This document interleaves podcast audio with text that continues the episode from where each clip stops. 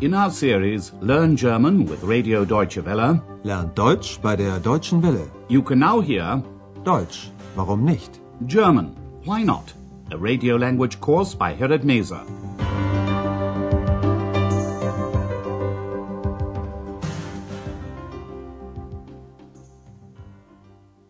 Hello and welcome back. Today you can hear lesson 12. Someone was supposed to say the magic word. Einer sollte das Zauberwort sagen. In the last lesson, Ex met up with a Heinzelmännchen, one of the goblins in the famous legend.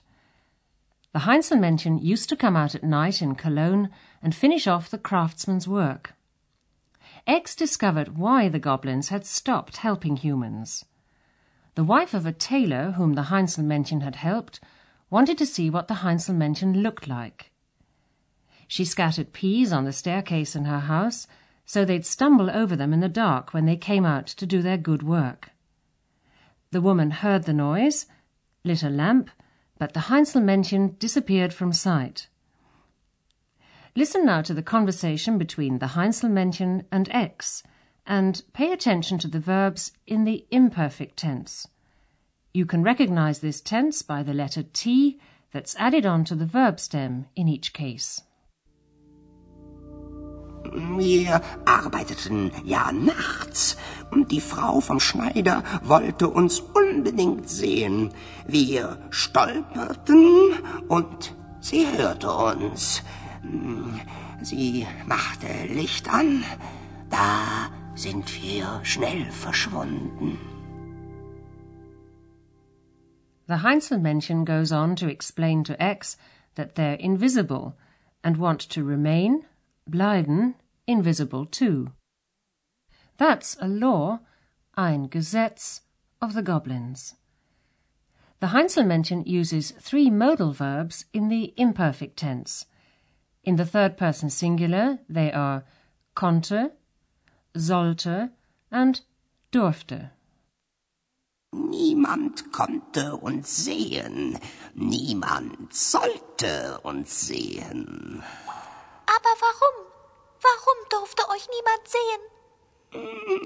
Wir wollten für die Menschen unsichtbar bleiben. Das ist ein Gesetz der Kobolde. Du willst doch auch unsichtbar bleiben, Ex, oder? Oh ja, auf jeden Fall. The Heinzelmännchen were invisible. Nobody could see us, he explains. Niemand konnte uns sehen. And that's the way the Heinzelmännchen wanted it to be. Nobody was supposed to see us, he says. Niemand sollte uns sehen. However, Ex is not satisfied with this answer. She asks, Why was no one allowed to see you? Aber warum? Warum durfte euch niemand sehen? The Heinzelmännchen explains, We wanted to remain invisible to humans. That's a law of the goblins. Wir wollten für die Menschen unsichtbar bleiben. Das ist ein Gesetz der Kobolde. Then he says to Ex, You want to remain invisible too, don't you? Du willst doch auch unsichtbar bleiben, Ex, oder? Ex is well aware of the advantages of being invisible, so she answers, Yes, definitely. Oh ja, auf jeden Fall. In the following dialogue, Ex asks the question she's been wanting to ask for a long time. She wants to know where she comes from and why she's now with Andreas. The reason she discovers is that the Heinzelmännchen decided to hide, verstecken, an elf in the book that tells their story. Whenever anyone who reads the book says the magic word, das Zauberwort, Ex would leave, verlassen, the book and live, leben, among the humans. Listen to the dialogue. What does X not discover?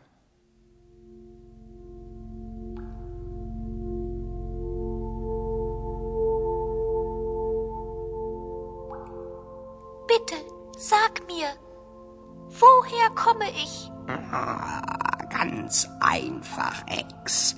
Wir versteckten dich in dem Buch von den Heinzelmännchen. Mich?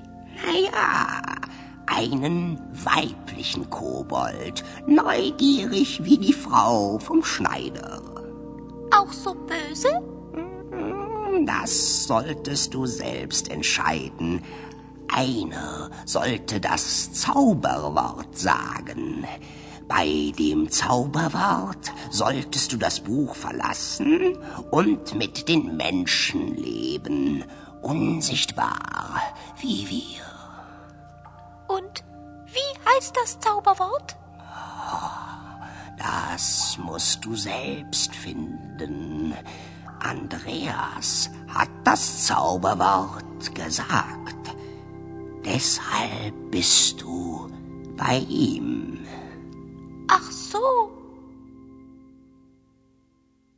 Andreas said the magic word that enabled Ex to emerge from the book, but she doesn't discover what the magic word is. Listen again. Ex asks the Heinzelmännchen to tell her where she comes from.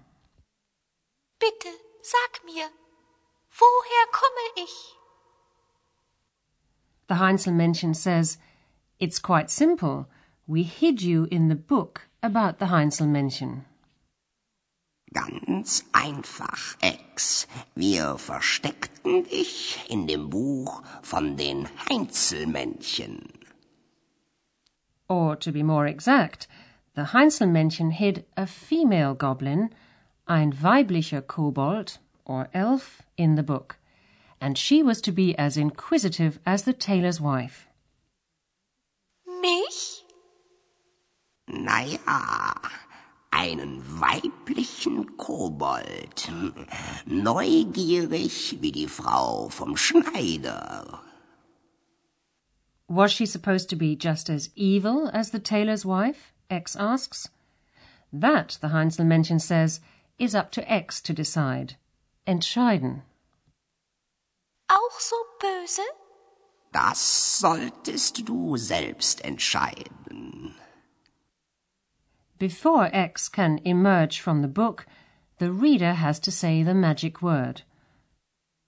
Einer sollte das Zauberwort sagen. The Heinzelmännchen explains when the magic word was said, you were supposed to leave the book.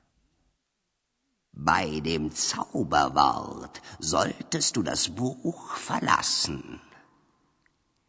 And Ex was supposed to live with humans and be just as invisible as the Heinzelmännchen.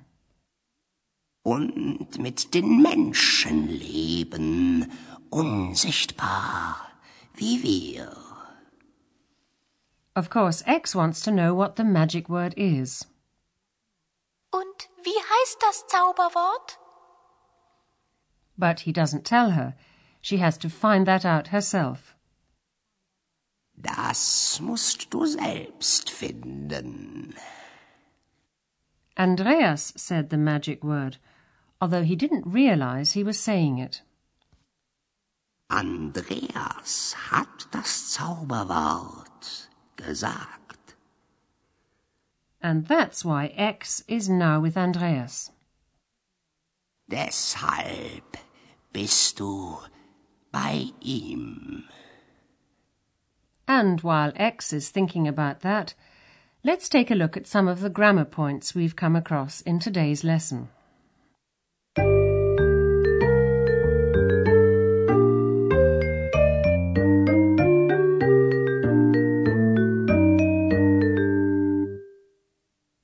In German, modal verbs are very rarely used in the perfect tense.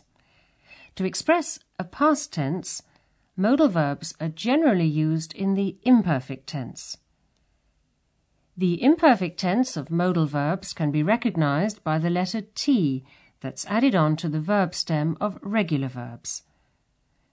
This is followed by the verb endings, which are the same as for regular verbs.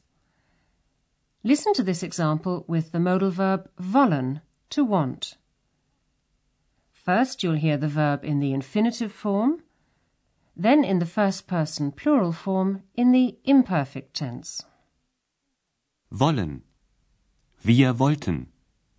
Wir wollten unsichtbar bleiben. In the first and third person singular in the imperfect tense, the verb ends in e.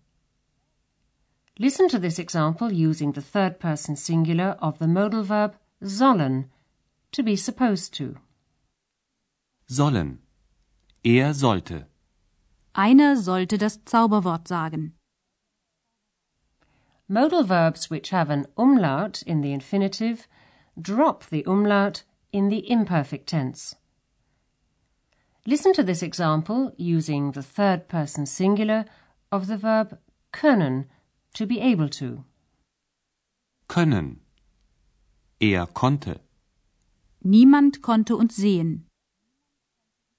Next, an example using the third person singular of the modal verb dürfen, to be allowed to. Dürfen. Er durfte. Warum durfte euch niemand sehen?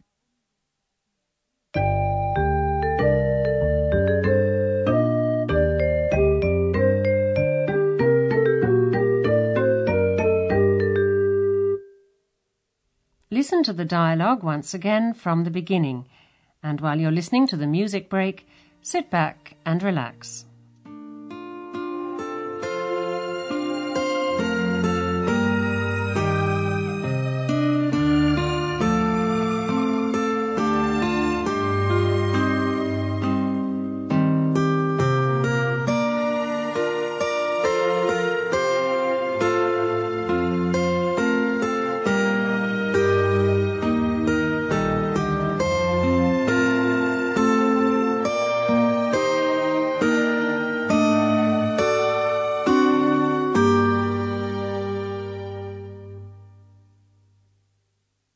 The Heinzelmännchen tells Ex about the law of the goblins. Niemand konnte uns sehen, niemand sollte uns sehen. Aber warum? Warum durfte euch niemand sehen? Wir wollten für die Menschen unsichtbar bleiben. Das ist ein Gesetz der Kobolde.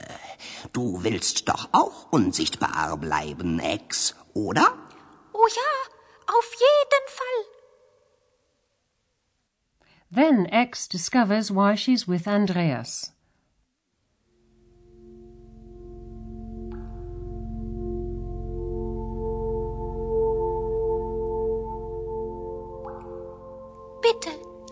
Mir, woher komme ich? Ah, ganz einfach, Ex. Wir versteckten dich in dem Buch von den Heinzelmännchen. Mich? Naja, einen weiblichen Kobold, neugierig wie die Frau vom Schneider. Auch so böse? Das solltest du selbst entscheiden. Einer sollte das Zauberwort sagen. Bei dem Zauberwort solltest du das Buch verlassen und mit den Menschen leben, unsichtbar wie wir. Und wie heißt das Zauberwort? Das musst du selbst finden. Andreas hat das Zauberwort gesagt. Deshalb bist du bei ihm. Ach so. And that's all for today. In the next lesson, we'll be back in the Hotel Europa, where Andreas has a slight problem with one of the guests. Until then, it's goodbye for now. You've been listening to our language course, Deutsch, warum nicht? A production of Radio Deutsche Welle in cooperation with the Goethe Institute in Munich.